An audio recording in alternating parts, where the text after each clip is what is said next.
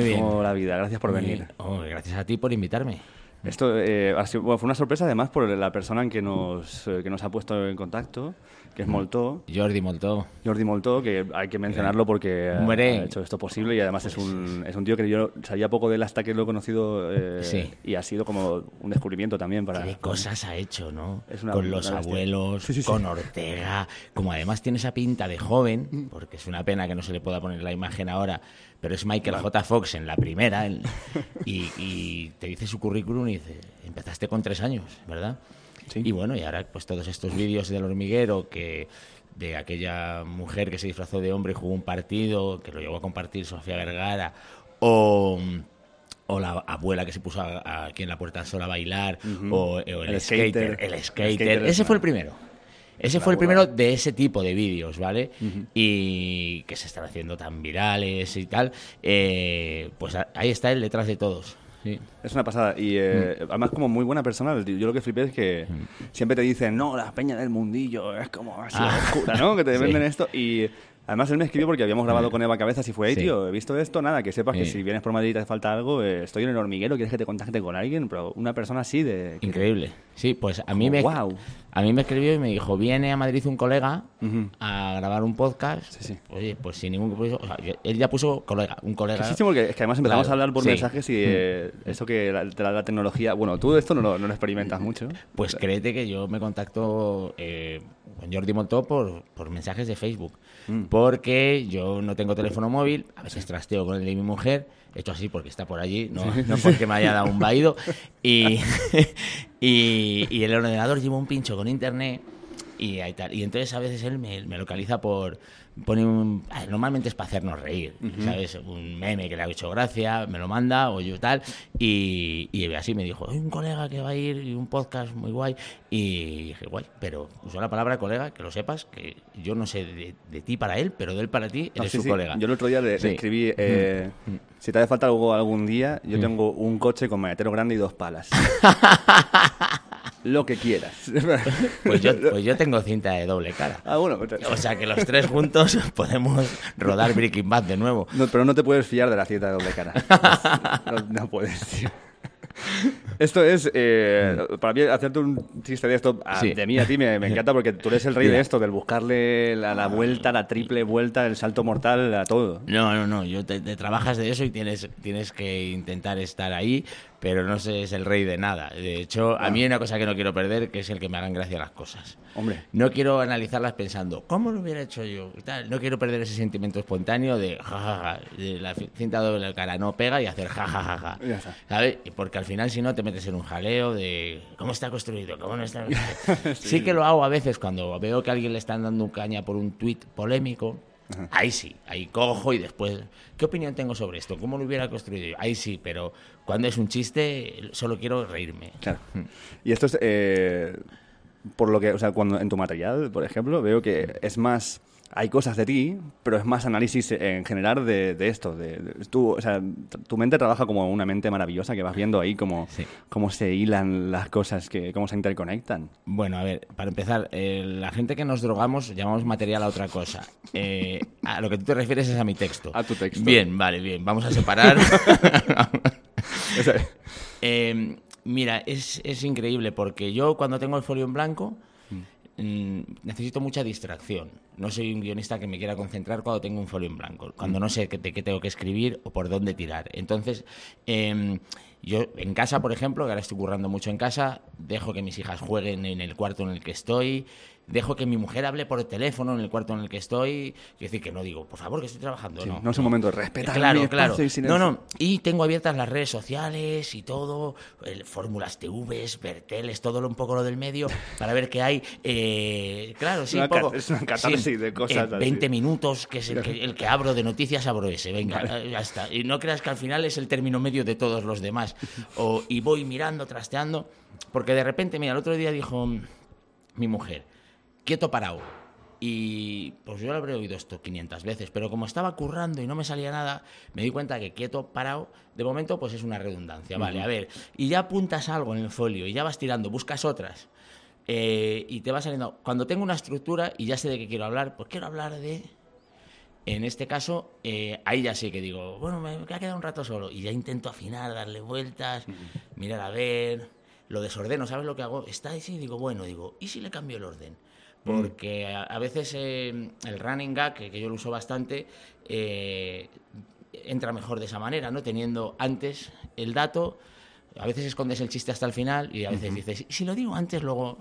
Luego puedes eh, hacer el un- chiste es menos potente, pero tengo una salida. Y si, y si lo digo al final, el chiste es más potente, pero ahí acabó el mundo. Entonces, bueno, es una manera de currar, pues ya está. Y prueba error, ¿eh?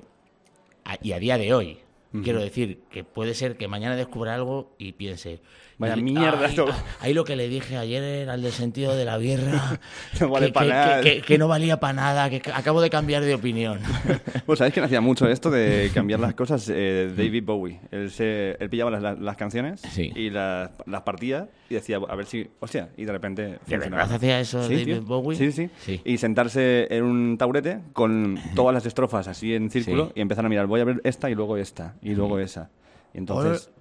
Eh, cuidado, cuidado que no descarto que me estés solucionando cosas ahora ¿Sabes? mismo. Como te pones los, los sí. ítems y miras, Sí. ¿qué pasa si miro este y luego esto? Hmm. Y ese y tal, y, el tío hacía, jueguecitos y... Está guay, está Es que eso mola, son las técnicas creativas De hecho, que- mira, yo cuando hago la, la colaboración de You, pon- eh, como tengo que hacer 10 minutos y siempre me busco alguna trampa, una es gritar el título a media sección. Con esto, a lo mejor si no tengo una idea que me dé para tres folios, sí tengo dos que me den para folio y medio. Y ya tengo sección. Entonces voy hablando de una cosa y grito, en el You 2.0 evoluciona todo menos vaquero, que es como lo llamaba este año. O anteriormente vaquero, cebolleta, viejo pero con coleta. Ese grito que parece una tontería, te da que a partir de ese grito hablo de otra movida y nadie me dice nada. está, es, eh, claro, está- sí. Entonces, está muy guay poder moverlo. Y a veces tengo claro que después del, del grito de, de guerra va, va la- una parte, ¿no? Y lo tengo claro, tengo claro, pero no acabo de tal. Y digo, espérate, tú arriba y la otra abajo. Y digo, ahora, ahora tengo jugada. Es verdad, hay que moverlo todo y darle a todo una, una oportunidad. Joder, y además lo que veo en ti es como que eres, voy a usar otra, otro palabra, ¿vale? Pero eres Sí. un eh, humorista intergeneracional. Eh, pues yo- yo creo que son dos palabras.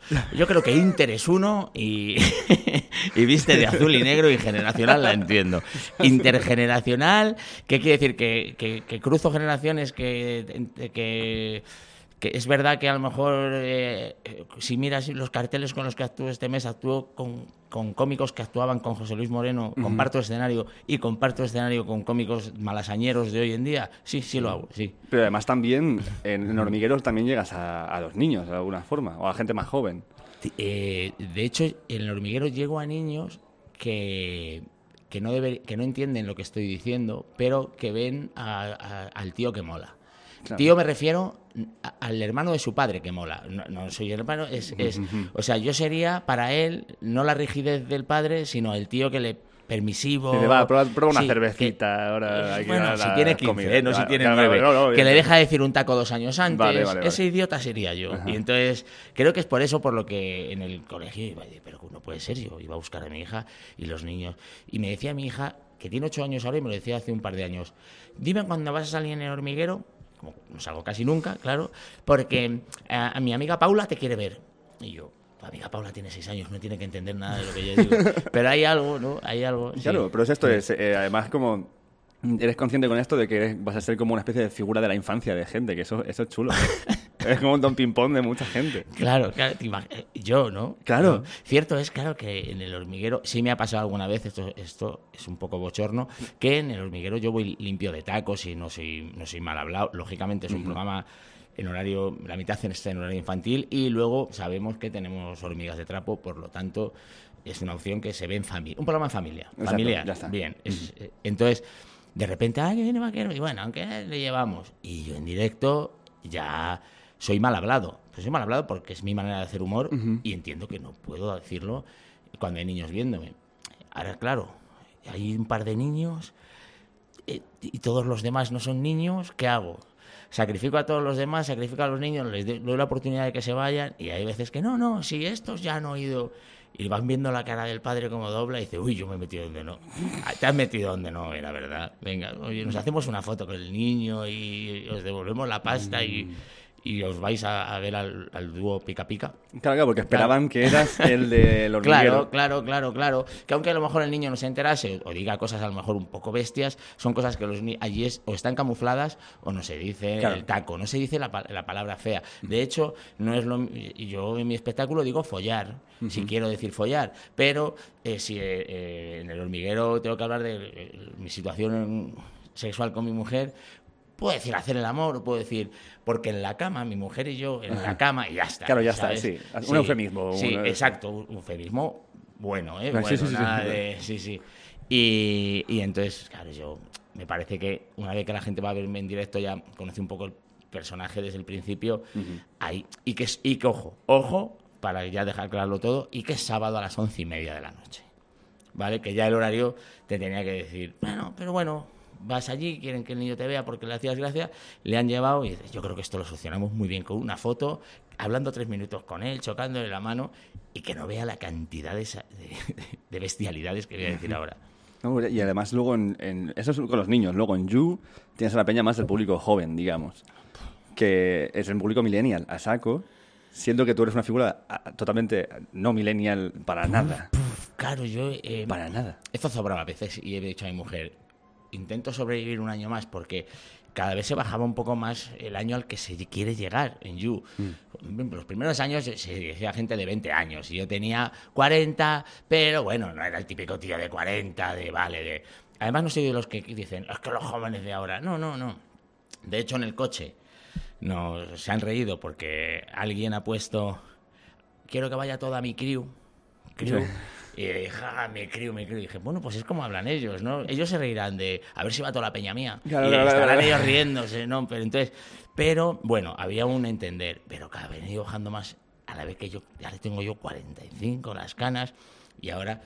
Y bueno, suelo encontrar el, el sitio en estar un poco más informado de lo que hago parecer, ¿vale? A informarme un poco y luego, y en el esto, en que ellos vean, y decir, vale, yo me dirijo a gente de, de 17 años que tiene un idioma propio, ¿vale? Voy a hacerles de buena manera lo que nosotros escuchamos. Y a, lo, y a lo mejor eso les puede molar, ¿no?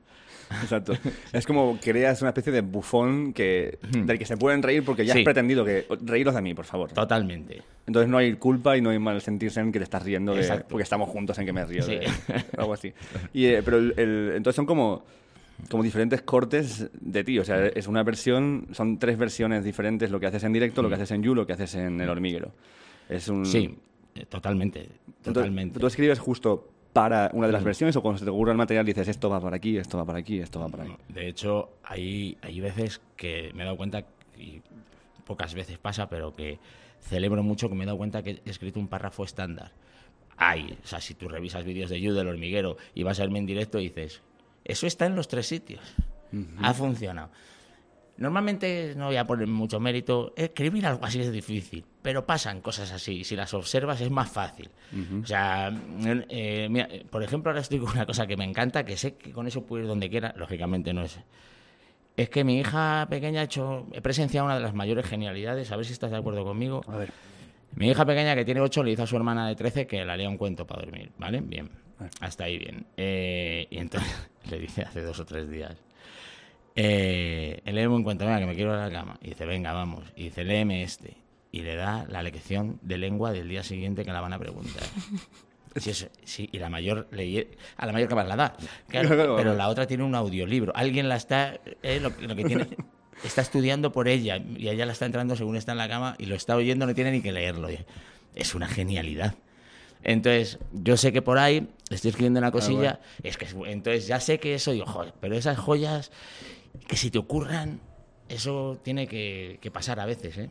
Pero es como, eh, ¿es que siempre tienes el radar encendido o que de repente hay un momento que dices, mm, o, o vas apuntando durante el día? Bueno, esto me te voy a decir, eh, hay veces que tengo, yo tengo el radar a lo mejor demasiado encendido porque ten, porque es que acabas de escribir el Yuk y, y la semana que viene tienes Yuk. Y ahora he parado en el hormiguero, pero hubo veces que era semanal, ¿vale? Entonces acabas el monólogo del hormiguero y la semana que viene tienes monólogo en el hormiguero. Eso me llegó a pasar hace tres años o cuatro.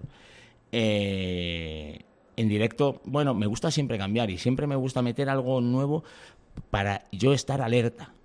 Porque si es siempre lo mismo, llega un momento en que estás pensando en mañana tengo que ir a, a las GAE, no qué, soltando el texto. Entonces, meter alguna cosa nueva, más que por los espectadores, para yo estar alerta en el escenario, porque si no te puedes acomodar demasiado. Pero mm, yo creo que sí, que estoy un poco más alerta. Dicho esto, esto que te acabo de contar, vino mi mujer. Bueno, bueno. Bueno, te va a encantar lo que acaba de hacer la pequeña. O sea, eh, Claro, claro, eso claro. Era, era, era tal, tal bomba que era- o sea, toma, léeme este cuento. Y es y está lo que la profesora les va a preguntar mañana. Es, es, es tanto que vino mi mujer a decirme, eh, toma, te voy a dar, te voy a dar oro. Toma material. claro, es así un poco también, ¿no? El vivir con. eh, o- bueno, eso me lo imagino por, por su parte, que el vivir con un cómico es en plan de. Se te ocurre algo, es en plan de. Sé a quién se lo voy a decir. Se me ocurre una chorrada, se me ocurre un chiste, se me ocurre una ocurrencia. Total, total. Ya está. total. Es el pozo de. de- toma, Total. toma, toma todo. Por otro lado, yo- yo- llevamos juntos muchísimos años, 15 años de, de comedia, los 15 juntos, y es, es, es dificilísimo porque, por un lado, eh, ella tiene que estar harta de mis chorradas, por otro lado, eh, el dinero que entra en casa eh, suele ser por esas chorradas. No digo por mí, no digo por mí, puesto que yo no tengo teléfono, si a mí se me localiza por mi mujer. O sea, quiero decir, es un trabajo conjunto. Bien, pero, pero la finalidad es la chorrada. Y la chorrada hay que probarla. Entonces, y además, que cuando se te ocurre, a veces ni te aguantas. Entonces, es nunci. Por un lado, es.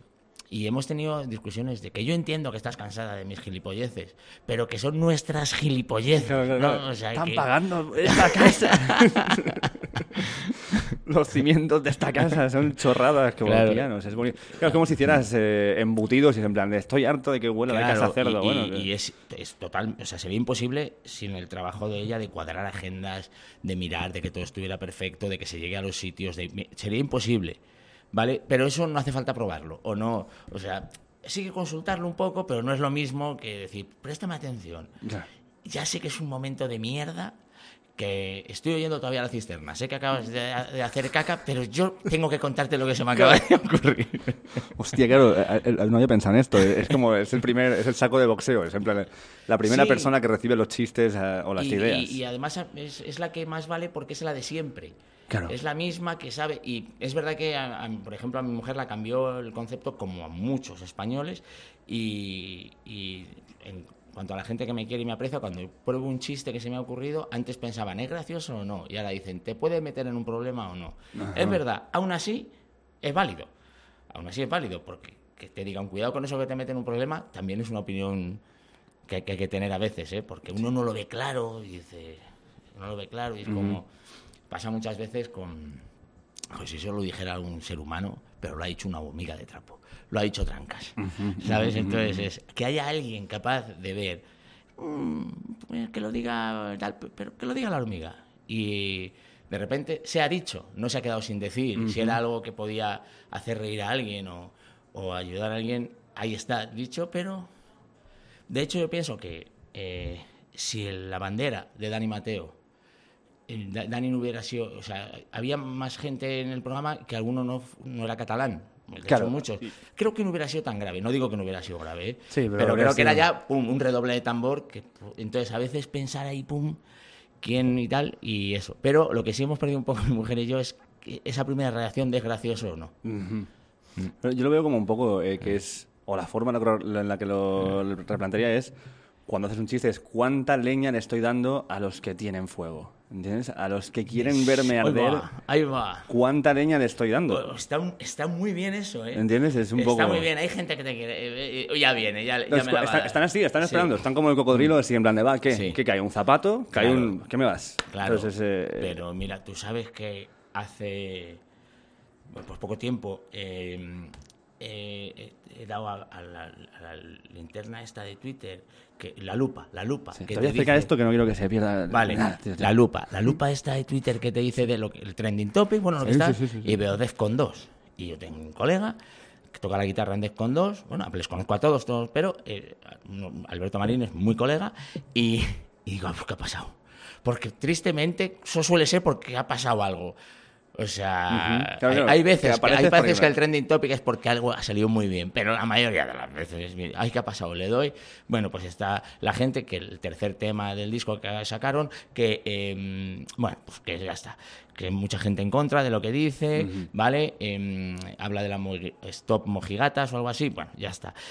No he escuchado el tema, eh, eh, para que ¿Sabes lo primero que he pensado? Te lo tengo que ser sincero. Que acabo de hacer hace poco una entrevista en Rock FM con una camiseta de Defcon 2. Claro, claro. que es- sea, he pensado eso y he pensado. Y de repente me he dicho, pero bueno, pero qué, ¿por qué me estoy yo quitando? Claro. Pero me he ido ahí, tío, porque de repente ves- se pasa mal, se pasa mal. Sí, no, no, no, claro, claro. Mm, Y de repente se mezcla ese mundo en el que tu padre no se está enterando de nada, el mío por lo menos. Pero hay un vecino que está todo el día metido en Twitter que se cree que toda España te está dando caña. La que se te ha liado y tal. Y, de- y mi padre, ¿pero qué se le ha liado? ¿Qué ha pasado? Con un palo ya. Joder, es, sí, es como si te. Es como si te. Te hubieras hecho como una camiseta de Bill Cosby de puta madre, eh. ¿no? Y, eh, Sí. y saliste en una entrevista Sí. con plan Bill Cosby y tal, y la semana siguiente. Totalmente. Todo, todo, todo. Entonces, eh, Claro. ya eres un violador, ya eres un. tú- sí. Sí, claro, pero tú, tú de repente eh, dices que, joder, macho, eh, ha- has grabado una cosa que ha quedado grabada. Tú imagínate, vamos a poner un caso muy extremo, que se va a, a emitir unas semanas después. Y lo que has grabado es, bueno, bueno, he estado viendo a Plácido Domingo. Es la hostia, ese tío es la hostia. Porque has ido a verle cantar y te ha dejado flipado. Claro, Como claro. seguramente te deje si vas un día a verle, que yo no lo he visto nunca, seguramente flipe bien. Seguro. Y, y yo he flipado y lo tienes ahí grabado. Y de repente, entre medias, sale todo esto y ahora sale tu entrevista. Bueno, bueno, bueno. Pero este desubicado, estoy intentando explicarlo. El tiempo también es esto. Mm. Eh, eh, quiero decir, ¿cuándo se dijo? Porque de repente está bien que por lo menos esté respetando un poco las cosas que se, que se dijeron antes, ser consciente del tiempo en que se dijeron. Porque como rescaten y piensen, y hasta el día de hoy, Pero es que Internet la putada que tiene es que es Sí. un poco atemporal, que la gente Claro. es- encuentra esto y es Claro. en plan, ah, esto es lo que esta persona Claro. piensa ahora mismo que lo estoy viendo yo. claro. Esto no es así. Es así, es así. O sea, es, es- eh, esto acaba de pasar y de hecho nos acaba de pasar. Digo, "Joder, que está nevando, mira el tiempo, mira el tiempo para el viaje de mañana, ¿sabes? Y pone, mi mujer pone el tiempo Valladolid y Madrid y tal, y de repente dice, pero que dicen que en Navidad... Y digo, ¿cómo? Y era 2018, claro. La primera noticia que daba con las coordenadas en Google, Valladolid, Madrid, tiempo nieve, era que en la Navidad pasada, claro, que hubo un fregado que te cagas. Entonces, es, a ver, a ver, vamos a, vamos a darle un poco de tiempo. Esto tiene, y ya mira la fecha, por favor. Pero claro, un vídeo.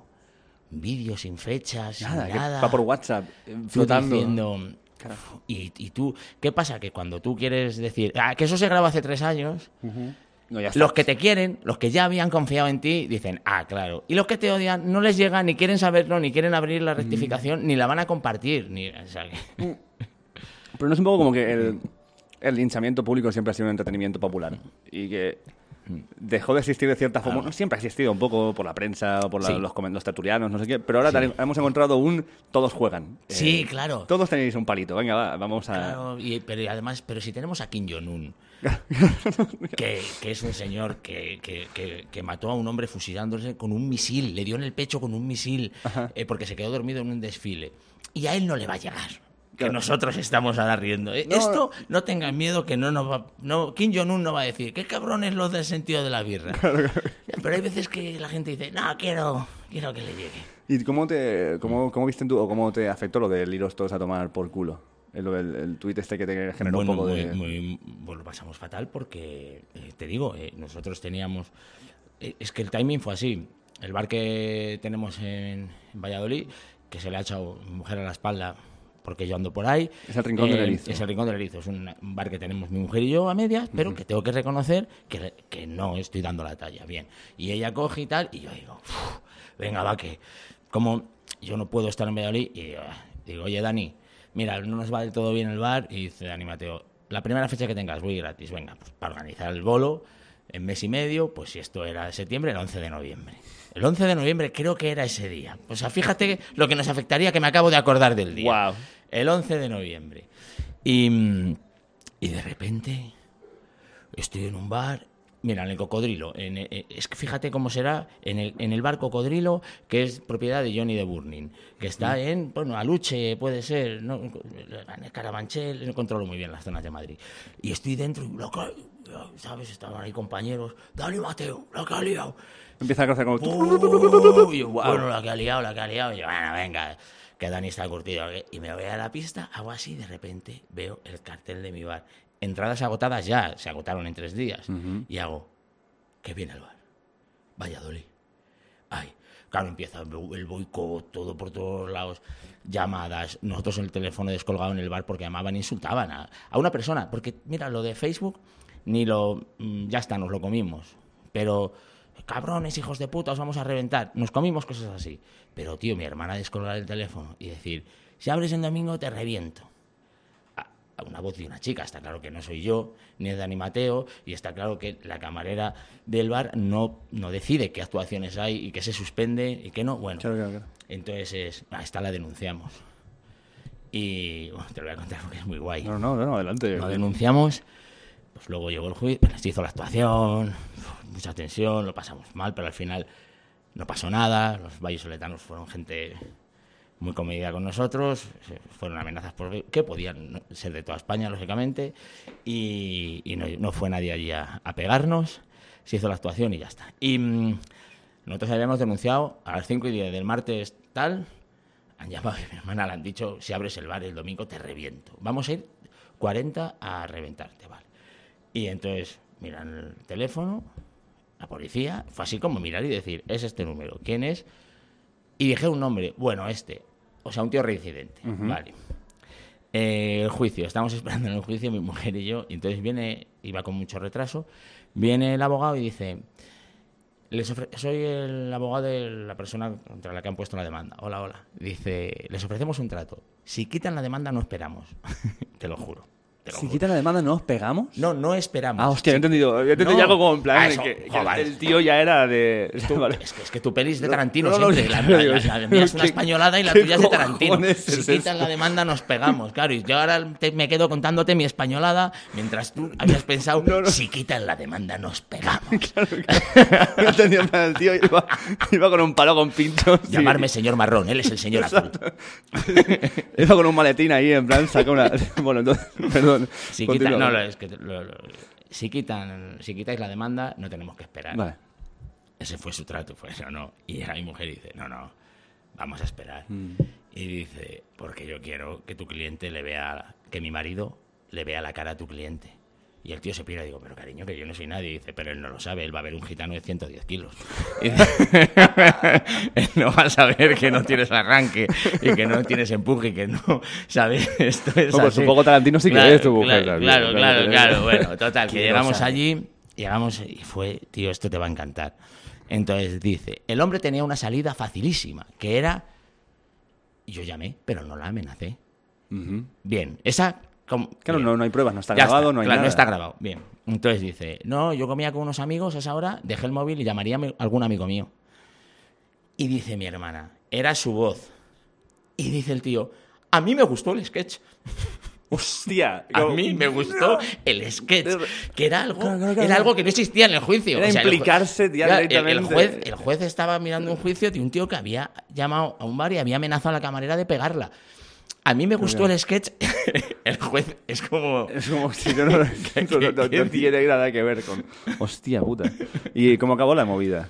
150 euros de multa. Que te, voy a decir, me parece bien porque creo que, que por 150 euros ya no va a llamar a otra persona. Él, yo lo que quiero, queremos, yo creo que todo el mundo lo que quieres en esa situación es que él, próxima vez que vea que han metido camarero o una camarera que no le guste, o porque es extranjera, o porque es homosexual, lo que sea, porque este señor vaya a llamar a un bar porque no le gusta lo que está haciendo ese bar, que yo creo que por 150 euros no andas llamando. Claro, porque lo había hecho más veces, además. Sí, eh, eh, te digo que cuando vieron el número, dijo, Ya, hostia, este... eh, oh, Sí, vale, eh, un un policía le dijo al otro, Ay, José. no, no, mira, no. Claro, ya, ya está, vamos, vamos ya para su casa. venga, va. Hostia puta, tío. Loco. Eh, quiero hablar un poco también de tu ámbito familiar, porque me parece que eres un tío súper familiar, por lo que veo tú en redes, como que... Pero para todos lados, ¿no? Con tus padres, con tu mujer, con Sí. tus hijas. Sí, a ver, mi mujer y con mis hijas es que viajamos Claro. juntos. Mi, mi padre ya no está mucho para viajar, debería ir a verle más de lo que le visito. Eh, siempre que está en el hospital, que es bastantes veces, últimamente le ha, cogido, le, ha, le ha cogido gusto, debe ser que le gusta la comida de allí. Eh, voy siempre, y- pero a casa, cuando está en casa, vivimos tan cerca, ¿te ha pasado alguna vez? Con algún amigo, con alguien. Estamos tan cerca, tan conectados que no vas. Ah, no, sí, Quiero bueno, decir, es, es Está ahí. que de- está ahí, Es está Portugal. ahí, van pasando. Mi padre es Tu Portugal. padre es Portugal. tío. Mi padre es Está ahí, ¿no? Portugal, Ya- ya iré. Totalmente, sí, sí. Y, y sí, la verdad que viajamos juntos. Cuando viajamos la familia, los cuatro, lógicamente ya usamos coche porque cuatro billetes de ida, cuatro de vuelta, aves o aviones, es un poco ya locura de, económica. Sí, sí. Y, y entonces lo que hay que hacer es en el coche divertirse. Y, en- y tiene que ser en conjunto. Quitar la radio, quitar y jugar a algo, cantar, lo que sea. Y, y la verdad que colgamos vídeos por ahí, que pues ahora has dicho. y, y, bueno, la gente dice... Y luego lo, que- lo que es las redes sociales. ¿Estáis todo el día por ahí? Bueno, lo- es que es lo que colgamos. Lo que tú ves, hay un montón de horas y de Claro. días eh, que no... Claro, claro, yo cuando estamos en casa, cada uno haciendo lo suyo, no hay un vi- no, no hay un vídeo, ¿no? Sí, no, no. Diciendo, Aquí cada uno a lo suyo. Claro, no es relevante, ¿no? No, Es claro. como cuando pasa algo en un lugar que es en plan... Esto lo- lo- no sé, me quiero hablar el otro día, en plan de... Los niños están envenenándose con las cosas estas de lavavajillas que tienen forma de gominola. Ah. Es en plan de... No, no, no, los- no los niños. Ya, Uno- ya. Ciertos niños. Sí, hay algún niño Que se tal, envenenado claro. comiéndose esto. Pero Totalmente. cuando no pasa, no hay una noticia de... Hey, Sí. ningún niño se ha envenenado comiendo... Totalmente, totalmente. Aún así, ¿no crees que hay algún tipo de, de campaña cíclica? Pues Yo creo que, por ejemplo, los perros peligrosos que atacan a un niño, yo creo que serán un, un- un número más o menos cíclico que se puede comprobar, pero de repente dice, venga, vamos a hacer una campaña como hacen la del cinturón o tal, y vamos a poner mucho en redes que un pitbull o tal, para que la gente conciencie y se ponga el bozal, y venga, ya está. Y ahora durante un año y pico no ha vuelto Vamos a atacar nunca un perro a un niño. Como que lo van sí. soltando para que nos regulemos como Sí, sociedad y sí. tengamos ese... en plan, ¿Ha pasado esto? Ha pasado. Y yo con, en el hormiguero hubo 5 o 6 años que buscábamos noticias raras para hacer unos chistes al principio, cada nueve meses pillan a las señoras mayores con cocaína en el aeropuerto.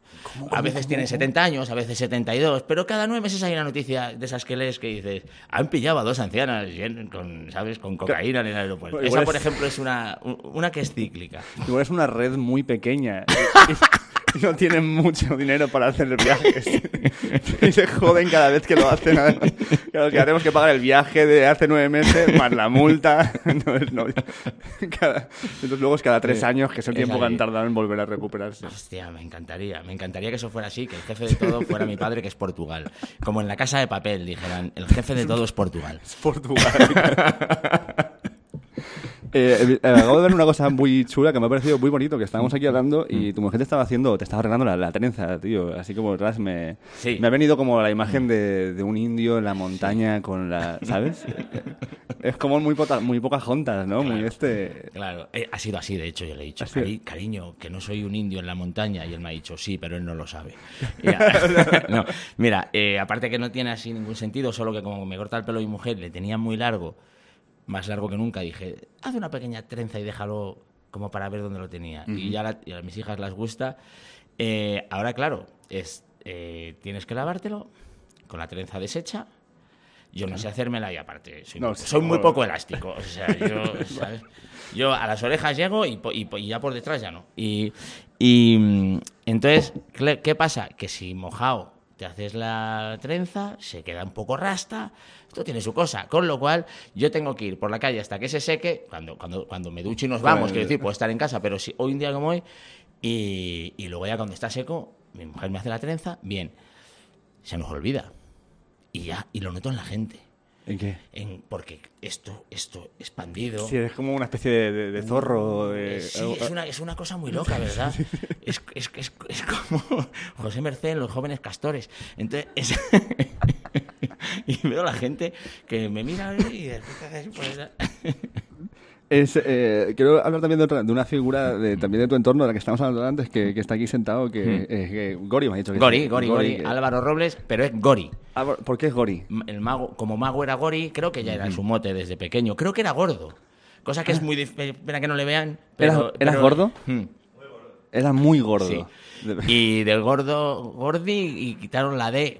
Yo tampoco lo he visto nunca, pero ellos...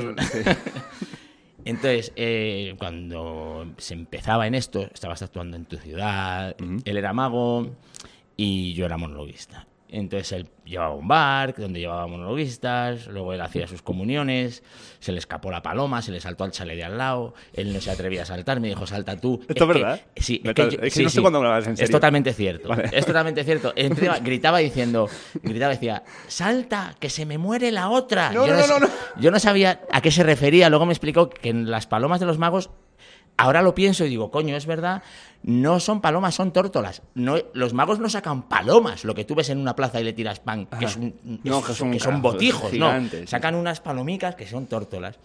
Tórtola, tortolito, que son muy enamoradizas y viven en pareja. Entonces, se le escapó una y por lo visto, si se escapa la otra, se muere de pena. Y Pero ¿cuánto pero- tarda? Es como... Dos segundos. dos- ¿Te imaginas? Digo, Vas a mear se ha muerto. se- según llega Gori, le hace así, hace plof. Eh, pues claro, y- pero él no daba información, solo gritaba que se me muere la otra. Salta, y yo pensaba, no tengo pintas para saltarme al chale de nadie. Eh, si tiene que salir el señor con una escopeta, por favor que no sea es- esta imagen la que vea en su chale. Y, y mucho menos gritando desde otro lado que se me muere la otra. Que parece que mataba a la hija de alguien Sí, sí, y no, salta y estoy me muere la escapando. otra. Total, que bueno, pues que no le dio pánico escénico, son cosas muy jodidas, como ya sabemos, por, porque parece que estuvo hace un par de años o tres que le dieron artistas muy importantes, Pastora Soler, Sabina. Los síntomas son muy jodidos. Cuando te da, intentas subirte al escenario y es un infarto. No, no tienes un infarto, los síntomas es. ¿Tú crees que te estás muriendo? Sí, crees que te estás muriendo. Bueno, digo. Total que, venga, vamos con mi curro, él empezó a producir cosas, eh, hizo cursos de producción, se ha convertido en un productor como la Copa de un Pino y ahora monta su sello. Y le, le- le dije, tío, que tengo que ir a Madrid a grabar un podcast. Hay bastantes podcasts, ¿no? Tú sabrás más que yo. Hay un- ahora hay un huevo, somos, somos Bueno, un montón. Mucho, pero di un número así. eh, Yo diría que así como que yo como 15, 20 podcasts de- Vale. del rollito dentro del mundo de la comedia. Ah, del, rollito, pero esto era en general. Y Ah, vale. entonces, y entonces dice, ¿de quién? Pero, ¿sabes? Es que además es así, es, es, es- es- es muy de Cristina Rota él, ¿sabes? ¿De, de quién? Todo para afuera. Sí. Y digo, se llama Moyás, en el sentido de la birra. Y dice, ¡no! O sea, pensé, que, pensé que se le moría la otra. Y, y, y- y nada, y, y ha venido, ha venido en, en mi coche con, con, mi mujer, con mi mujer y conmigo, se vuelve ahora en un ave porque es el cumpleaños de su chica y además tiene cosas de curro en Mayolí, pero quería estar aquí de, de lo funken, de, de- Y bueno, me ha venido en el coche pues diciendo que... Diciendo cosas como, vas a flipar, es muy orgánico. Es muy raro. Eso- eso me ha dicho. Al, al amarillo no me puedes tirar.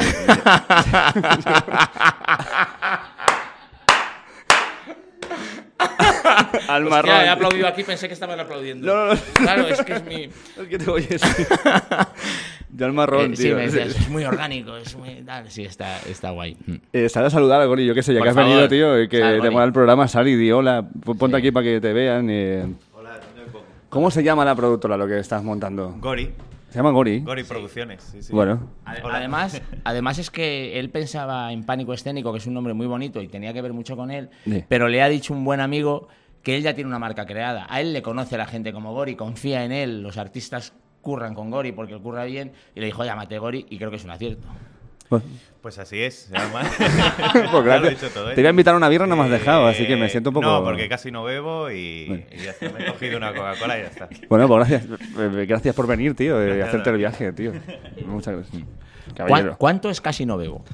Cuantifica Casi- casi, no bebo, ¿eh? Bueno, es como que haces así y... Claro. Ca- casi no bebo. O sea, me- no, no, claro. casi no bebo, es bebo. Es- Todo el rato es al revés, es... es así, ¿no? Nosotros casi bebo, pero claro. Casi no bebo. Fíjate que el cigala te dice casi no bebo y tú dices, vale, Vale, pues yo claro. la mitad que eso. bueno, es, es subjetivo eso, ¿no? Hmm. Ese- yo creo que el casi no bebo que genera alguien es el de en comparación con cuánto bebía. Eso es. Nunca es en comparación con una Cierto. media universal. Eh, Cierto, pues entonces eh, rectifico. Gori casi no bebe. Entonces, eh, los vídeos estos que hacéis, o- os vienen así de golpe. O sea, los vídeos que hacéis en Instagram. Eh, con, Eh, tu ah, familia, tus hijas y tal. Es como algo Bueno, que salen. espera. ¿Cuántos salen de ellas? Es lo que quiero saber. Pues eso te iba a contar. En un principio era como. Yo tenía una sección con Clavero que debatíamos sobre cosas y me hacía mucha gracia alguna vez colgar alguno haciéndolo con mi hija, ¿no? Y era, debatimos sobre tal, vale. Y. Y es salada y lo hacía bien y, y siempre vigilo que no se me convierta en un niño de Juan y medio, ¿vale? Que, la, que, que esté un pelín incómoda, ¿no? Que ese, vale, que, vale. Pero es que el otro día quería, se me ocurrió, digo, un día tenemos que hacer Stallone o Schwarzenegger, ¿vale? Y le gustó. Yo tenía mucho curro. Y ella, papá, ¿cuándo hacemos el vídeo de Stallone o Schwarzenegger? Claro, ¿Vale? que se motiva. Sí, ya quería, quería hacerlo. Y mm, está muy guay. Ahora me, me gusta mucho el personaje de la otra niña, entonces que es ácida y, y menos habladora. Entonces ella está en un segundo plano y, y dice una perlita. Y, y me encanta.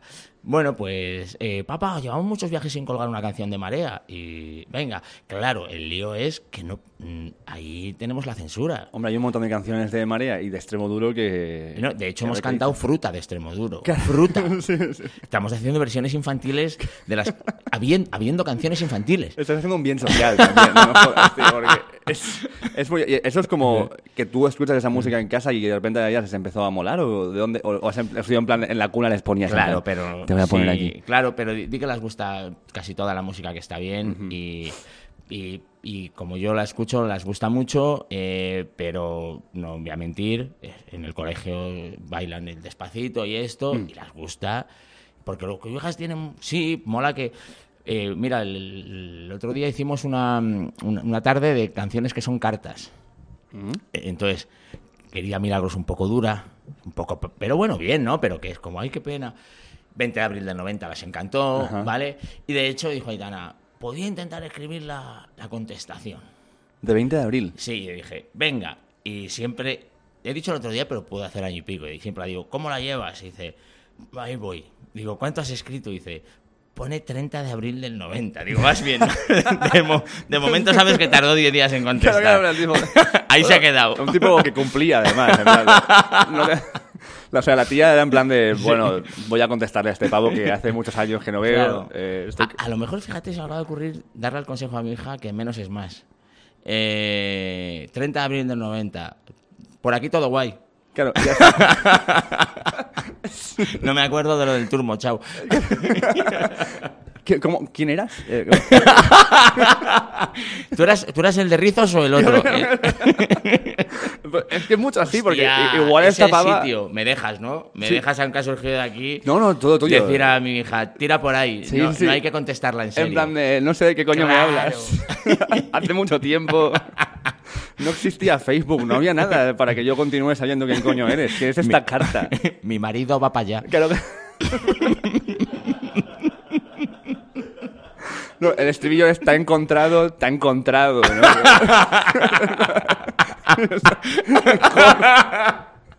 Corre de aquí, tío. Bueno, Joder, esto- qué joyita. Me, me mola, tío, pues. Sí, dile, adelante, que la, que la componga. Yo estoy. yo Hostia, sí, feliz sí de- que de es verdad, me había dicho Gori que se te olvida un poco que hay cámaras y sí que es verdad porque está a punto de decir a mi mujer, graba esto. Que no se pierda que esta no se mierda. pierda. Bueno, no te creas, este programa tenemos fama de perder material, de, tenemos eh, accidentes, pero bueno, de momento está todo Bueno, bien, Laura. No pasa nada. Sí, guay, no, no, es, es una pasada. No pasa nada. Me, me gusta a veces lo que se pierde. O sea, eh, este rollo de, oigo aquí de más buena espera, pido un boli y lo apunto, lógicamente, curramos de esto. Pero a veces estar y ha salido algo así entre tres colegas, guay, decir, no. Si, si me acuerdo, me acuerdo, y si no, que se pierda. No vamos a andar con bolis y notas, vam- vamos a seguir, el- el- porque se jodió el rollo, ¿eh? ¿De verdad? O sea, a De- ver, quiero de- de decir, estamos, est- estamos, no, no, no, no, Ah, vale. no, que va. Ah, vale. O sea, estamos, estamos gozando y, de, ese, de ese buen rollo ha salido un- una cosa genial. Sí. Si te vas a poner la libreta, hasta ahí ha llegado. No sigue habiendo ese buen rollo. Lo has partido, lo has partido tú con tu libreta. Claro, claro, claro, cual. eh, esperar. Sigamos donde lo dejamos. no, no, no es así. Es- Entonces, sí. Eso lo estaba hablando hoy con Laura, porque me- eh, o, o ayer fue como en plan de, pero si no, porque decía, eh, creo que si hay que preguntarles cosas me da miedo que se me, de que se me olvide alguna cosa, eh, porque yo voy, a- bueno, Sí. esto lo que ves, ¿no? Y me dice, pero tener una libreta y o algo, digo, es que no, es que no es Claro. una conversación, entonces, entonces es Claro. una entrevista. Exacto. Y es una Sí. entrevista porque Sí. el género es este, pero para mí lo que me mola de hacer esto es que es una conversación. Entonces, si yo de repente tú, tú dices esto y digo, ah, muy interesante. Yo- Claro, claro, exacto, exacto. Es súper raro. Es, es raro, es raro. Se perdería, claro. Ah, Es, claro, es, es otra cosa. Claro, Es exacto. otra cosa. Eso se, es. se le saca un beneficio, tal, pero es otra cosa. No, no, Mm. sí, no, no, es, es más de plástico que orgánico. es de- de. Eh, ¿tú, te- tú eres autodidacta total? ¿Te, te empezaste a...? Bueno. ¿Hiciste algún curso o alguna cosa así? De- Eh, A ver, sería injustísimo decir porque no he hecho ningún curso ni, he- ni me he comprado libros que me han recomendado sobre cómo escribir que yo diga autodidacta cuando yo he currado en el, en el ordenador de al lado de un señor que se llama Juan Herrera, que es el que hizo Humor Amarillo, que es el guionista de cuando empezó Telecinco aquí. Todos los programas que había con rimas eran de él. A mediodía alegría, goles son amores, todo esto, ¿sabes? Un poeta, ¿eh? Decía que siempre le decía a Valerio Lázaro, que es el que vino aquí, decía, se me ha ocurrido esto, y decía, sí, y dos tetas. O sea, pero es que es un programa de fútbol con Manolo Escobar y dos tetas. Y ya, pues había que llamar a una mujer, Ajá. a Telecinco. Claro, ¿Cómo como- nació sí. Telecinco, no? Que eso tiene un Cuéntame, es Cuéntame Telecinco, o sea, un... Una- lo que hemos visto de Cuéntame... Ajá, pero tiene- solo de... de- Uh, sí, sí. Tiene, entonces, este hombre ocurre, ha mirado y me ha enseñado que todo, todo.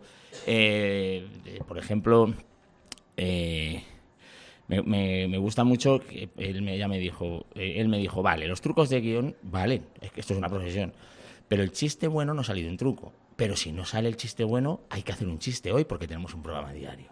Entonces ahí hay unas maneras que es, eso es como si, o sea, la noticia es, han hecho un pacto para Pedro Sánchez y. Eso es como si, bien, Claro, o eres más no sé qué que no es sé más cuál. no sé qué, qué tal, o tal, bien, eh, tú usas un tal, bien. Y consigues hacer el chiste para esa noche porque no te ha salido el del estómago, que no sabes de dónde sale, pero hay que intentar siempre hasta última hora poner ese. Claro. Y él me decía, tienes que romper la premisa. Está muy bien, porque si a mí mi jefe me dice, quiero hacer hoy un chiste que es, tenía tanta mierda en mi casa, pongo este ejemplo porque es verdad, que metí la mopa debajo de la cama y saqué, entonces yo dije, otra mopa, bien, otra mopa no está mal, dentro de lo que puedes sacar, pero me, dijo él, cuando mi hija Itana tenía 7 8 años, dice, piensa como un niño. Cuando te pase esto, pregúntale a tu hija. dije, metí la mopa y dice, mi hija, se comen la mopa. Y dije, claro, ¿por qué tiene que sacar algo? Le quiero ayudar. ¿Por qué tengo que empezar donde él me lo ha dejado y no un poco antes, si es necesario para mí? Y está guay, está guay el decir, romperlo todo. Eh, las normas... Las normas están para cumplirlas y para romperlas. ¿Cuándo una cosa y cuándo otra? El sentido común, ¿no? El sentido común y sobre todo vamos a intentar romperlas y si vemos que no, las cumplimos. En el guion hablo a la hora de hacer un chiste, ojo, no en la vida a la hora eh, de atracar una farmacia. No, es, es bien. Entonces, vamos a ver si, si sale de la nada y si es totalmente loco y es graciosísimo. Uy, uy, uy, que, que- que llega la hora de hacer el programa. Eh, eso es como si. Claro, ya ¿Qué está. sería de.? Claro, sí, eh, buscar el famoso, ¿sabes? Eh, Que te lo da, vale. Mm. Y eh, otra cosa que te quería preguntar mucho, que me, da mucha curiosidad, es porque yo te veo un tío muy eh, progresista, moderno, abierto, como más... eh, ¿Y cómo es crecer en Fachadolid? Ya. Eh, ya. teniendo, porque te veo como muy con extremo duro, con marea, con Sí. peña, como más... Sí. Eh, no, hombre, políticamente no, no me caso con nadie porque, y sobre todo ahora mismo. No, no, bueno. Ahora mismo, es decir, pero claro, eh, yo, eh, mira, vamos a ver, si- fíjate qué chorrada voy a decir, si nos atacasen los extraterrestres, un árabe sería nosotros. Nosotros tenemos que ir en contra de ellos. O sea, de cuanto más lejano sea el enemigo, ¿sabes? Nosotros somos cada vez más. O sea, entonces es, es- Porque al final es, tú dices, de Valladolid, de España. Sí, de Valladolid, pero ojo en Valladolid, que yo soy de las delicias. Claro, claro. Cuidado las delicias, Y que los de la calle Camaño somos los mejores. Claro. Eh, los del 57 cremita. Y los del quinto, lo- eh, los putos amos. Es que al final siempre, tío, no se... Eh, entonces, en vez de cerrar el foco, ¿por qué no le abrimos? ¿Verdad? Bueno, pues intentarlo. Eh, mm, ha mejorado mucho Valladolid en, en este tema de, de ser una ciudad de, de- que a lo mejor de derechas, no digo porque uno tío puede ser de derechas totalmente, pero que es verdad que había zonas skinheads. Sí. Sí, Sí. sí. Extremistas, radicales... Sí, había, derechas. sí, había, y yo ahora ya no, no veo tanto. eh, yo creo que, bueno, iba a decir, Valladolid, si no nos modernizamos ya en el mundo, y, y dirás, bueno, esa es tu opinión, gobierna el PSOE. el alcalde es del PSOE. Bueno, Fachadolí, el alcalde es del PSOE. Hay murcianos diciendo Fachadolí. Pero porque se queda el nombre y ya está. O sea, es esto es como que a se día queda. de hoy, a día de hoy, ¿no? Eh, Claro, claro. Además de Murcia. Sí, es- esto lo leí, ¿eh? Lo leí. Quiero decir, y, diré- y los murcianos seguirán diciendo Fachadolí, lo leí, no es mío. Pero eh, venía ahora mismo, eh, es un tuit, y Sí, sí, encima, sí. encima es que no, no recuerdo de quién, molaría citarle. Pero, eh, claro, quiero decir, se ha quedado y se va a quedar, pero ahora mismo gobierna, gobierna el PSOE. Bueno. Sí. Y, en Murcia creo que no ha ganado el PSOE esta vez. Eh, no, creo que no. Parece ser que no. Y escúchame, lo del, lo del teléfono es como una. ¿Es algo ideológico o es en plan, me da suda? O sea, ¿hay, hay- un punto de reivindicación ahí? O, y de paso voy a pedir una cerveza a Laura cuando Sí, pueda, por favor. que, toma, espera. Ah, bueno, mira. El- Sí, te veo, me estás, sí. me está- este, tengo como un poco de desilusión. Digo, este tiene que ser un devorador de. He hablado de más, he hablado más. Ah, bueno, bueno, bueno. Es- Vale. es que- Gracias por, eh, por esta caña eh, muy bien tirada. Sí, sí, sí. Mira, lo del teléfono. sí. No tengo teléfono ni tarjeta de crédito. Eh, hay un poco de todo. Lo más importante para no poder conseguir drogas a cualquier hora. Eh, Vale. Entonces tengo que controlarme con ese tema y, sin teléfono y sin tarjeta, pues la tarjeta sería el fin. Sí, porque bueno, Claro. aparte de comprarlas es que puedes cortarlas, ¿no? Ya, ya, ya. claro, Encima- encima. Encima no eh, puede. eh, es forma de pago y herramienta. Claro, claro, exacto. Claro, que tenía, escribí un chiste que decía, me he comprado el libro de Fariña y me dice la, la dependiente, ¿con tarjeta? Digo, no, sabía si quería cobrarme o invitarme. Pero bueno, eh, en principio había algo de, no puede ser, tengo una facilidad para acabar. El mundo, fíjate, he dicho de las drogas, lo mantengo, ¿eh? no he hecho para atrás, de la mala vida, en Sí. general, o sea, Ujú. hacer agua, todo, todo, todo me va bien. A mí todo me va bien. Entonces, el teléfono y no tener teléfono y no tener eh, tarjeta ayuda mucho. Te quedas sin dinero, te tienes que ir a casa, no encuentras a nadie, te tienes que ir a casa. Bien. O bueno, Es un limitador, ¿no? Es como, un limitador. Como en la moto, que te ponen la mierda esta y hasta aquí puedes ir. y Claro. ya está. Vale. Luego, eh, me ha dado muchos problemas, como decir, jo, si tuviera un teléfono ahora que se me ha roto el coche, lo, lo ¿y qué hago ahora? Parar un coche, vale, lo reconozco. Llegas a trabajar y a todos los compañeros le han jodido el fin de semana porque les han localizado y a mí no, pro, contra, Claro. pro, vas haciendo. Y ahora juntamos también el tema de la geolocalización, de que dices algo... No sé qué el otro día, hablando de la película Coco, no nos llegan más que cosas de Coco al teléfono de mi mujer, porque dicen que te oye el Te teléfono. escuchan está claro, y te está graban, claro. sí. Lo han reconocido, Sí, quiero sí. decir. eh, Creo que entonces. eh, bueno, pues creo que si ha estado sin teléfono hasta ahora, ahora mismo que te paras en un escaparate y te llega algo. Luego mandas la ubicación y no es exacta, pero como te pares tú en un escaparate, saben lo que estás viendo, ¿eh? Estás mirando el calcetín rojo, tío. Entonces, eh, pues bueno, es un poco de todo, sí. Pero te da como, tienes más rebeliones de... Ah, mira, has han traído dos. que te- a mí este me ha dado media. No, pues ya está. sí. Bueno, pues salud. Sí, salud. Pero es un poco también porque sientes que no te hace falta. Eh, desde luego, eh, genero más problemas cuando le tengo. Vale. Eh, sí, a mí no me hace falta, pero porque no soy una persona que me acabo de quitar el teléfono. ¿Cu- ¿Cuántos años llevo sin teléfono? Diez años. Diez Llevo años, diez vale. años sin teléfono. Pero fue una entonces- o sea, entonces sí que tenías y fue una decisión luego- en plan de hasta luego. Bueno, tenía, pero no, pero no estaba donde estábamos. Hace 10 años Claro. tú con el teléfono estabas muy limitado. Llamabas y un mensajito, Sí, llamabas un mensaje, todo era. Y era como. Entonces. em, eh, tengo los superpoderes de un tío que no tiene teléfono. O sea, lo que teníamos todos antes. Llevo reloj, sé la hora que es, porque mis amigos, la mayoría no lo llevan porque lo ven en el móvil. Cuando un amigo mío que va conmigo se queda sin batería, empieza a provocarse. ¡Ay, ay, ay! ay ¿Qué hora es? Las no podemos llamar a no sé quién, sí podemos. ¿Por qué? Porque me sé tres números de teléfono. Antes nos sabíamos 30.000. Ahora yo me sé tres. Bueno, vale, el de mi mujer, el de Nacho, uno en cada ciudad. Me sé el de mi mujer en Valladolid, el de Nacho García en Madrid. Depende de donde me quede tirado, ya tengo a alguien a quien llamar. Vale. Entonces, son estas pequeñas cosas que, que lo has, te has entregado al teléfono y, de hecho, bueno, pues nos pasa ahora mismo, pon el GPS, ¿no? Que de repente el GPS es una maravilla, pero de repente hay una obra y él te reconduce. Vamos a pagarle y vamos a no haber perdido lo que sabíamos. Si esta calle se llama Pizarro, tiene que andar el Narcos 3 por aquí. Quiero decir, eh, es- eso antes se hacía así, ¿verdad? Eh, venga, a ver. Sí. Es- además, sabes llegar. Eso es, una- eso es algo que hemos perdido. Yo lo he Sí. perdido. Yo no tengo orientación. O sea, tengo orientación más o menos de mm, para allá o para allá, pero recordar el lugar al- donde está algo que quiero llegar, que he ido una vez, es Sí. como... Y, y, tío, y la gente impuntual no, no lo puede ser mucho contigo. Yo no lo soy, y entonces, cuando quedo con gente impuntual, no tienen el llegando, saliendo, aparcando, no tienen el media hora de retraso. Que es una cosa que existe ahora. No, no, no, Impensable antes. Conmigo saben que como lleguen 15 minutos tarde, lo mismo no estoy y no me pueden llamar. Entonces, no, se me- no suele haber gente impuntual dentro de esos 15 minutos. En Madrid 20 o 25, en Valladolid 10, 15. Claro, hombre, que a todo el mundo le puede pasar algo, se puede salir de casa y encontrarte con alguien. lo, lo típico, ¿no? La, la cortesía de decir, vale, te- pero lo otro es, eh, tío, ¿crees que vale más tu tiempo que el mío? Sí, además siempre eres tú el que llegas tarde. Pues mira, yo no tengo teléfono. Ahora que mate, cabrón. Ahora que- ahora- Ahora no nada. O sea, tío, y eh, tú ves en tu personaje, porque evidentemente tu versión escénica y el tele de Mm. ti es un personaje tuyo, no eres tú tal cual. Mm. Es un poco más tonto que tú. Es bastante más tonto que tú. Eh, bueno, es que intento perder yo. Vale, claro, no, pero lo que digo es... es, puedo- es- es más saludable en el humor perder tú. Claro, sí, sí, sí. Eh, es un pelín más tonto, eh, pero ¿sabes por qué?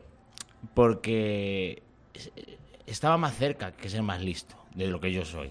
Entonces, ¿qué puedo? Eh, ¿Estudiar mucho y ser piedraíta o hacerme un pelín el tonto y ser vaquero? Claro, yo- Claro, porque sé muy- un poquito inglés, sé un poquito de tal y, y no me vale para nada. Entonces, o, o me puedo conseguir ser un erudito, sí, en cinco años estudiando y ser un poco más tonto mañana. Eh, venga, pues un Dame poco- tres birras. Un poco más tonto.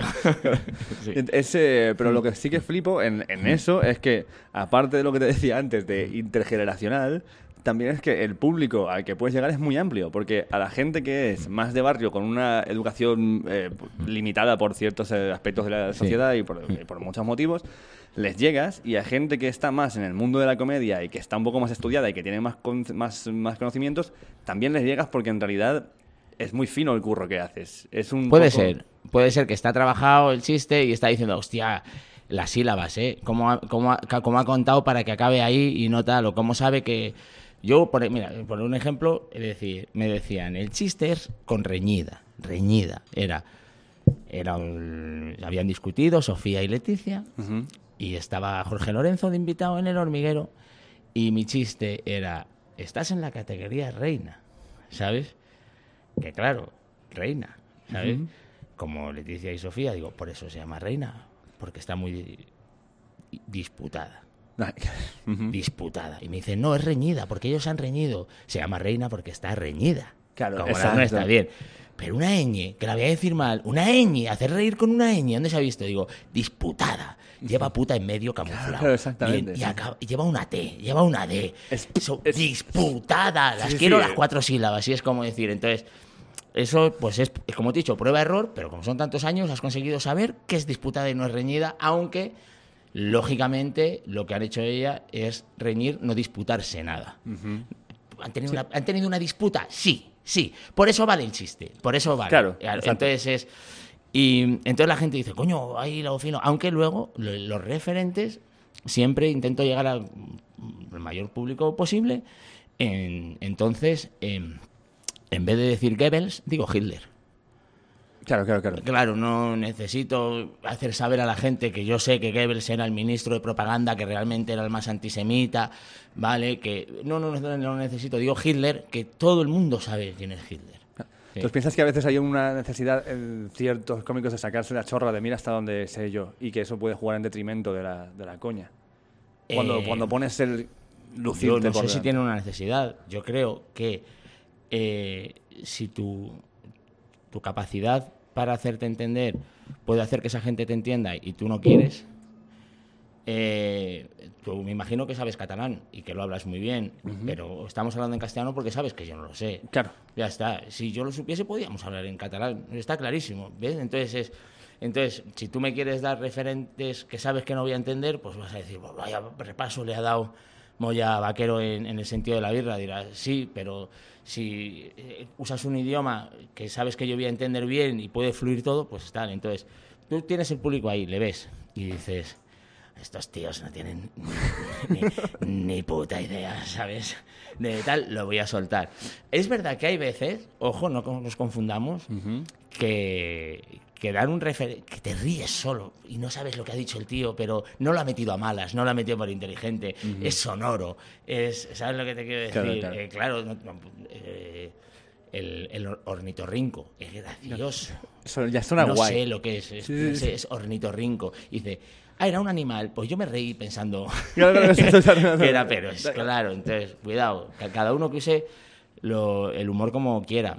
Eh, ahora, si tú eres consciente de que vas a decir una palabra culta que tú sabes, pero ellos no, eh, vas a ser más culto y menos educado, en mi, en mi manera de pensar. ¿Y te, te enamoras de palabras a veces? ¿De, de cómo suenan? ¿De lo que...? Pero muchísimo. ¿Sí? ¿Con con cuál andas ahora? Yo estoy enamorado de la sucesión de palabras, ojalá no te hubiera conocido nunca. Yo creo que Muchachito Bombo Infierno hizo música con las palabras. ¿Sabes? Me da igual lo que quiso decir. con, oh, ah, ah, oh, yeah, ¿Vale? Claro, claro, eres- Sí. Eh, yo tengo un amor platónico, que es pato. Vale, pato. Pato. Yo siempre que es un animal digo, di pato. A no ser que necesites decir un animal concreto. Vale. Pato. Es que es, y además se puede decir decir eso, pato. Y no sé qué, ¿sabes? Pues Y hacerlo casi haciendo el sí, cuac, claro, ¿no? y se comió un pato. Y al final es que se comió un animal. Total que se comió un pato. Es que me encanta pato. Y me dice, y me dice, y me dice, me dice Pepo, un guionista maravilloso, Pablo Velasco, un guionista del hormiguero que es de las personas más graciosas que yo he currado, me dice. Pero es más gracioso el mono, digo. El mono sí, el mono es más gracioso que el pato. La palabra pato es más gracioso que la palabra mono. Exacto. Sí, exacto. Y tú estás usando palabras, no imágenes. no estás Exacto, enseñando sí. a un pato y yo enseñando a un Claro, mono.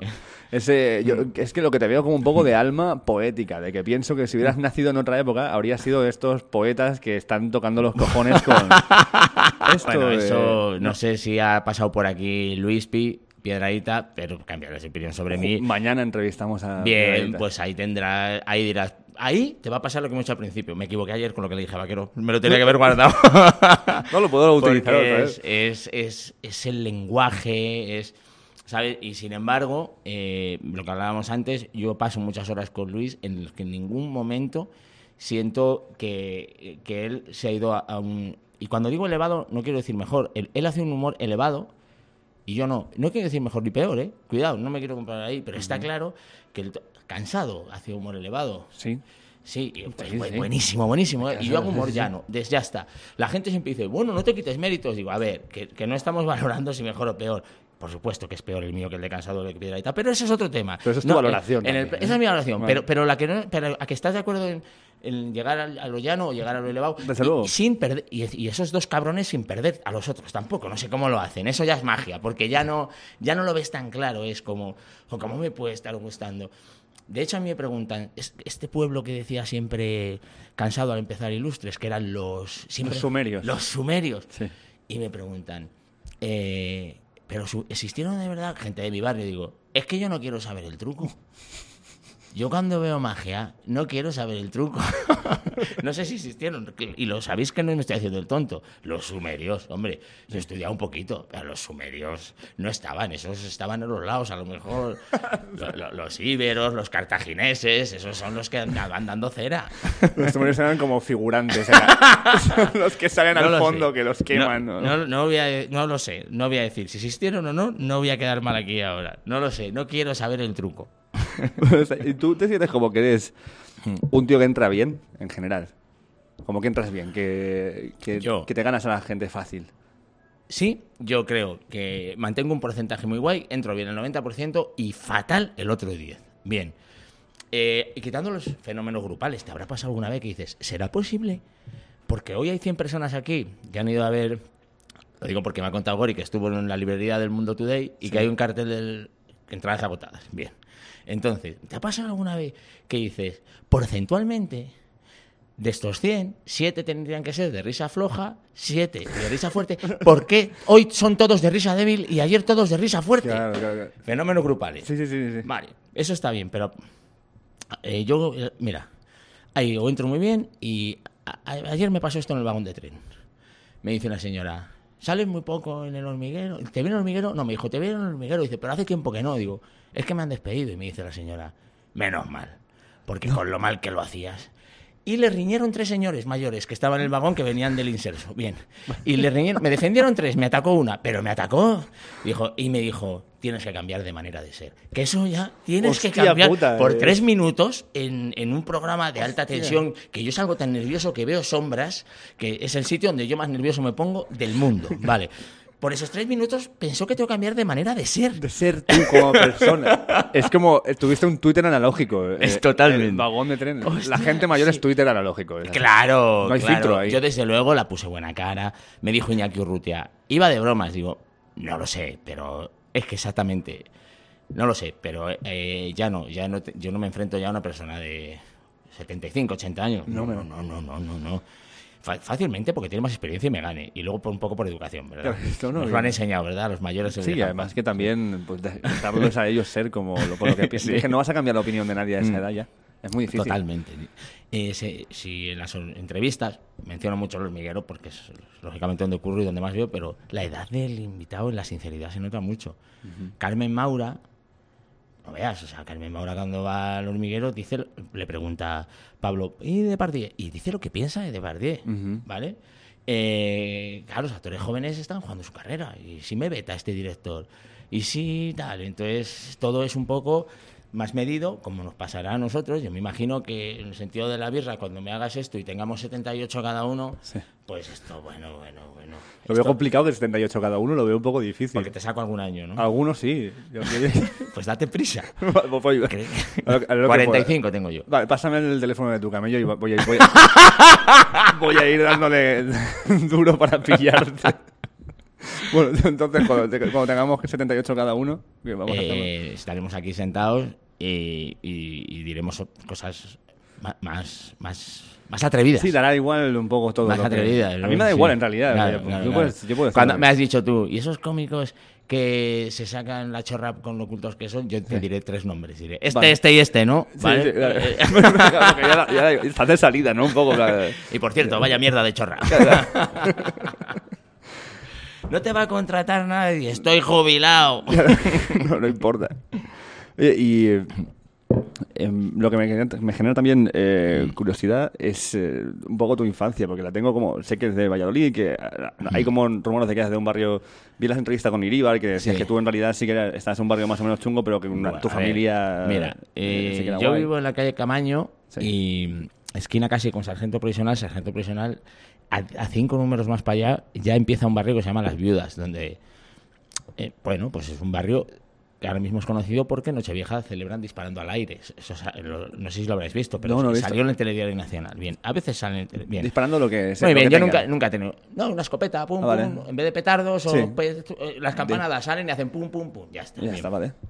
Eh, el chaval lo grabó y lo colgó en Facebook, ahí está el lío. Lo demás es un ruido. Y un primer plano que te cagas y la policía decía que no se le veía bien. En plan, es esto, a saber quién es. Eh, como diciendo, bueno, también es verdad, vale. Entonces, eh, diciendo, bueno, no se le ve del todo es una cara ¿verdad? muy común también. Sí, sí. y ya está. Entonces, bueno, pues se hizo viral, chistes, no sé qué, no sé cuál.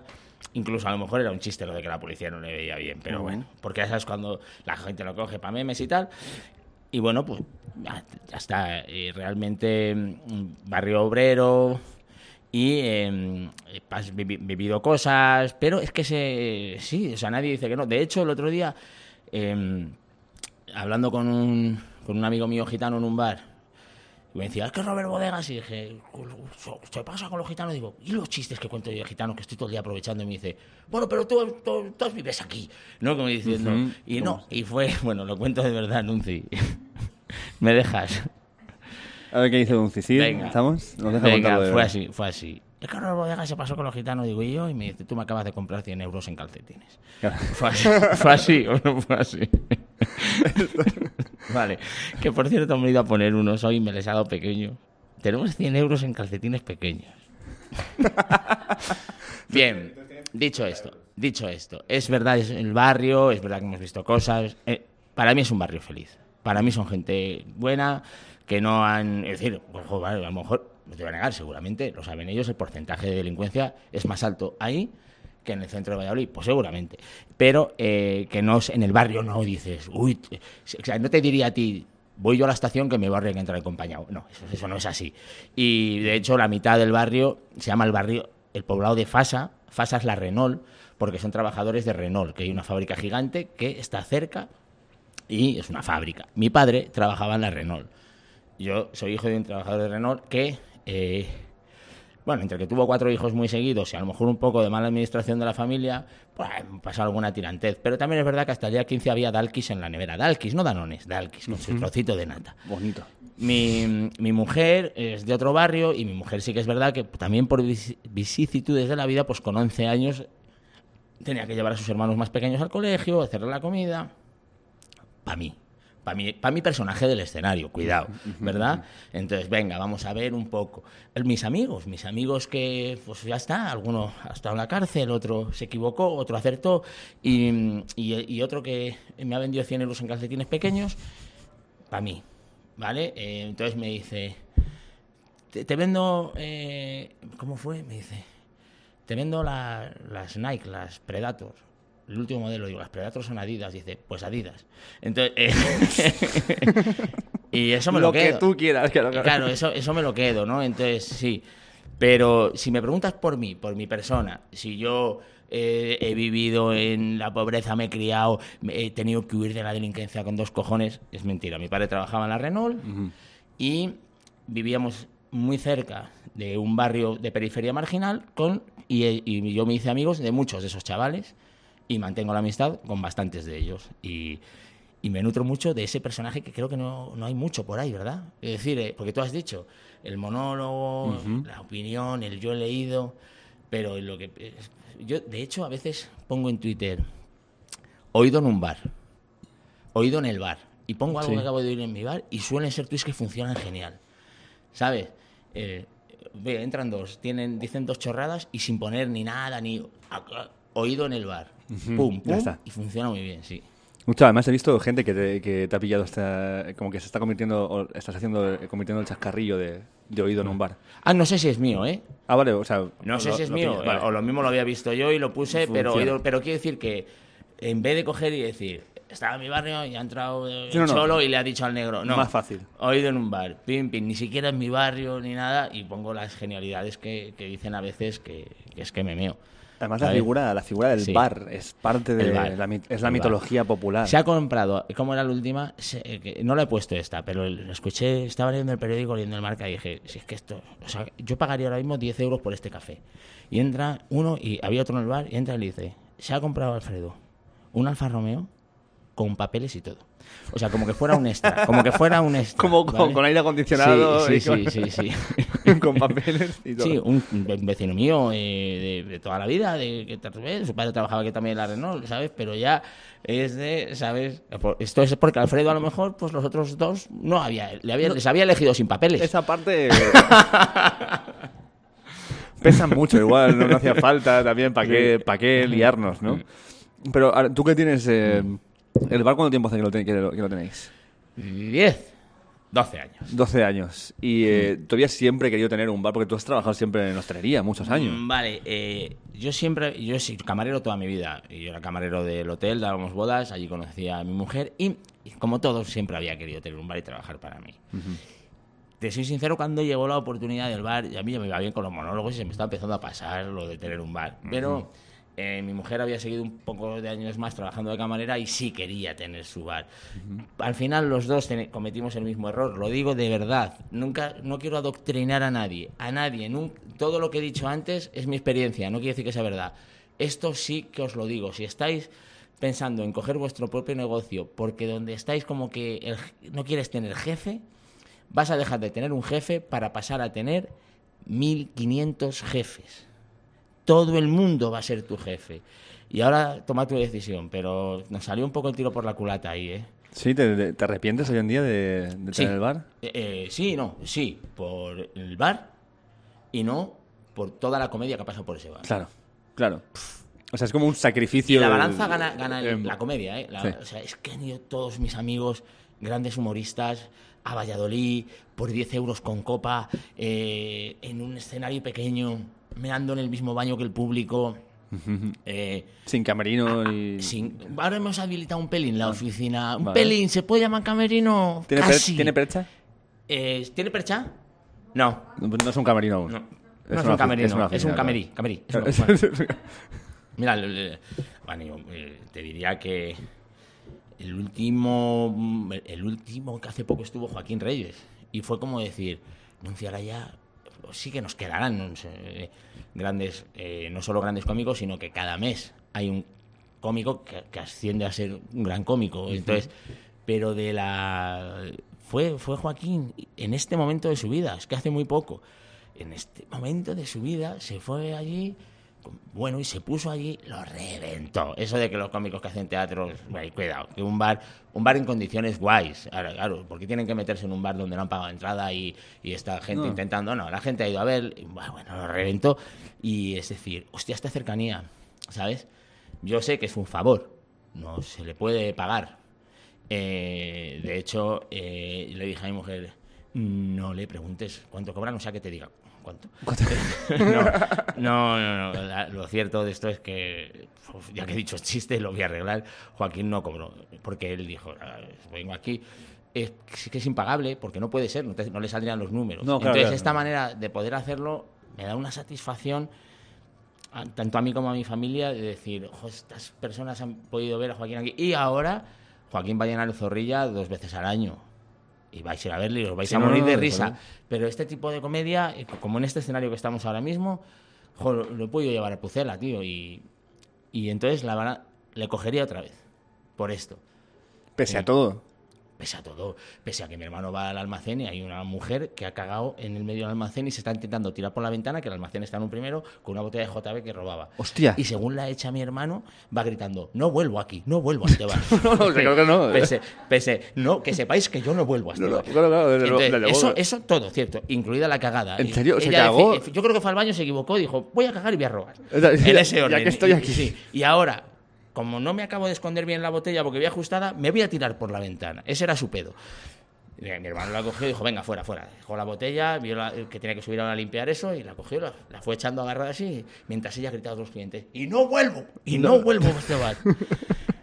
Pese a eso, lo volvería a coger. Eh, tam- también da mucho, Mm. mucha vidilla el bar, ¿no? Para, para material y para cositas, ¿o qué? De las, todas las movidas que pasan ahí dentro. Pues sí, sí, solo porque cuando voy allí a presentar o a actuar, cada vez me relajo más y voy más sin preparar y salen cosas. Salen cosas. Y luego, eh, sí, de movidas que pasan allí dentro, eh, el Black Label del otro día, ¿no? Joder, qué guay. Es tan bueno que no... Sabes que el monólogo no me funciona, cariño, porque es- entonces entró un hombre y dijo, ¿qué mujer qué quieres? Y dice, Black Label. Y mi mujer dijo, la clave del wifi es esa. Y dice, ¿dónde está la clave? Te reconozco que lo que quería el tío era un whisky con Coca-Cola. Con lo cual tenía que haber dicho Black Label Cola por lo menos. Claro, o sea que el tío fue de John Wayne por la vida. Hostia, pero es un Black Label con Coca-Cola. que- Sí, se le tomó, se le tomó. O sea, al final fue un Black Label. No, quiero un whisky. Black Label con Coca-Cola. Se lo puso, Claro, se lo tomó después de los cinco que estábamos allí doblados. eh. Black Label, la clave del wifi es esa. Hostia puta. Perdón, quiero un whisky Black Label con Coca-Cola. Bueno, bueno. ¿Qué pasa? Que parece escrito. Claro, claro. sí, Tú ahora, tú ahora es tan- estás disfrutando porque tienes clarísimo que es verdad. Claro, y, claro. y estás viviéndolo, estás viviéndolo. sí. Pero una vez que estás en el escenario es en plan de, bueno, el chiste fácil, ¿no? Y cogido con pinzas a muerte, Black Label y la clave. Uy, sí, sí. Dime para terminar, porque llevamos aquí un rato, un rato largo, eh, me parece. Eh, pero me gustaría saber a alguien que, a, quien admires un montón, en general. Mira, eh, admiro muchísimo a Luis Pie- Piedrahita y a Leo Harlem por su capacidad de hacer humor eh, elevado, eh, llegando a todo el mundo. O sea, sí, yo voy a hablar de temas que a lo mejor tú no conoces, pero te los voy a explicar. Vas a, vas a salir de aquí conociéndoles. Eso es la hostia. Claro, además te voy a divertir y no te trato como un tonto y además Claro, aprendes algo. ¿no? está- voy a dar por hecho que tú no tienes por qué saberlo, Ujú. pero porque a lo mejor tú sabes otras cosas que yo no sé. Cuidado, que es que vamos, que esa es otra que me decía un colega, dice, han decidido que lo- un colega matemático, han decidido que los matemáticos no somos cultos. Es verdad que cuando hablas de una persona erudita oculta no te vas a un matemático, te vas a, es verdad, han decidido re- re- rigen el mundo las matemáticas, pero son una gente que están en un sótano. Ahí, hacen números.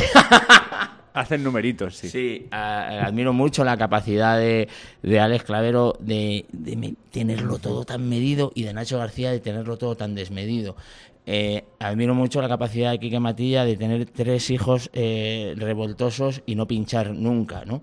Eh, admiro mucho a Fran el Chavo porque es el quinto de mi grupo de humor de protección oficial y he nombrado a los otros. Entonces sería muy, muy gore, ¿no? Porque es el tío eh, el único que tiene su trabajo en la comedia asegurado, porque eh, si yo te he dicho que yo soy llano, él, me- él me gana. Él sabe llegar a todo el público que está, a todo, hasta el último, y eso eh, totalmente es una virtud. Una vez dicho todo esto, de gente que podría ser amiga mía,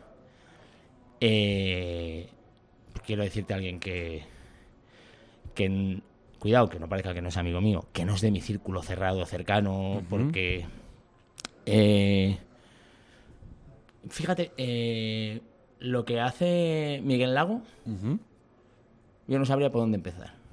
Y lo hace muy bien. De hacer este giro del... No sé qué cojones es lo que hace, sí, de ponerse sí. un puto traje, salir ahí, de hacer eso. eh, no, no sé. Si- eh, creo que si yo fuese tú y él estuviese donde yo, le diría, ¿cómo, cómo fue? un poco esto de... Bueno, pero quedo ¿Qué, cuando qué- venga. qué- qué movida es? Hubo una pizarra como Pajares cuando se puso el bigote postizo y fue a, a morder a su abogado, ¿os acordáis la oreja? no, no Lo está. planeó, dijo, voy a morder a mi abogado disfrazado con un bigote postizo. Entonces, hubo un, espera, voy a convertirme en un hijo de puta, me voy a vestir de esta manera, o hubo pasos. Por ejemplo, me, y eso, no sé cómo se hizo, pero eh, está muy bien. Te lo juro que se lo pregunto ¿eh? cuando, cuando venga, porque tengo intención también de, de entrevistar a Miguel Lago. Así que me voy a guardar esta pregunta. Mm. Y pregúntale eso y si se da rímel. Vale. Sí, será Rimen. Sí, rímel, rímel. Sí, sí, sí, Si de se- las si se da, pregúntaselo, también tengo esa duda. Y- Oh, el rímel, rímel no será una marca. Eh, a saber. a Si se da eso, si se da contorno de pestañas. Ahora cuando digas Rimmel ponemos... tu, tu, tu, Eh, y fuera del mundo de la comedia, ¿alguna figura de tu vida que digas, joder, admiro a esta Joder, persona? Hombre, claro, a mi padre, por supuesto. Eh, iba a decir a Pablo Motos, ahora que has dicho, eh, fuera del mundo de la comedia. Y se me iba, se me iba. No, no, y se me iba, claro. No, pero porque estaba pensando un poco en gente que me haya protegido y. Ujú. y, ¿Y Pablo Moto está protegido? Sí, sí, sí. A ver, no me jodas. eh, tú sabes Está la, fuerte. La primera vez que me. Ah, no, no. No, no, no, joder, no sé, claro, no, no, no, no, coño. Eh, la primera vez que Pablo me saca a mí en pantalla había que tenerles cuadrados. Eh, sacaron. Eso es en directo, eh. Eh, Pablo Motos sacaba a mi hija con cuatro años eh, a decir, con todos ustedes, el jefe de mi padre. Las posibilidades de que mi hija le salieran las palabras, la salieron a la cabrona. Entonces, eh, ahora es fácil ver el recorrido y decir, bueno, hombre, tampoco. Pero que él se fiase de va a decir lo que pone en el CUE. No va a llegar y va a ver que no le están entrando los chistes y va a decir, porque yo sé que si miro al público y digo mis tacos y mis cosas, lo podría levantar. No, no, él va a morir. Va a morir leyendo lo que, ¿sabes? Se ha escrito para este, para este monólogo y no, y, no va a hacer trampas para que se rían. Bueno, pues eso fue mucho confiar en su momento. Entonces, pero bueno, dicho esto, quieres que te diga gente de fuera del mundo de la comedia, con lo cual a Pablo le quitamos por ¿Y a tu padre es cómico. Dime a tu padre por qué también, porque me... ¿Por qué? ¿Por qué? A ver, a mí uno de los países más bonitos de Europa es Portugal.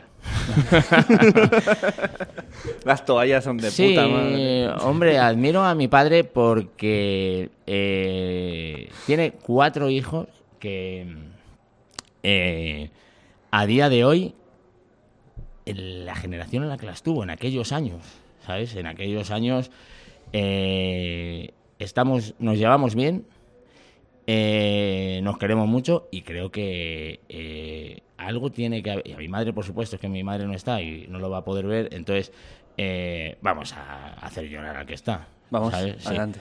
Y luego ya en la siguiente por Ouija hacemos llorar a mi madre. Y a mi madre también quiero decir que algo tuvieron que hacer mis padres para que en, en esos años convulsos, con un divorcio de por medio, con los hermanos que yo me fui con mi padre, mis hermanos con mi madre, luego nos volvimos a juntar, nos llevemos bien. Seguro que eh, somos cuatro personas que con tendencia a llevarnos bien, pero algo tuvieron que hacer ellos y yo se lo agradezco mucho. Muy bien, pues yo voy a cerrar con esto, tío, porque me parece un mensaje bonito y un cierre. Y, te agradezco muchísimo que hayas venido y que te Joder. pides el tiempo. Yo te lo digo, eh, ahora mismo tengo la misma ilusión en los ojos que tenía Gori ayer cuando le dije que venía. Joder, tío, pues ya está. Pues salud por eso. Eh, JJ decimos, a- esa es la cámara decir adiós. Sí. Nos decimos adiós a la Sí. gente. Así que, bueno, dile adiós a Laura también. Está bien. Adiós Laura, adiós gente y visitar Portugal. Adiós.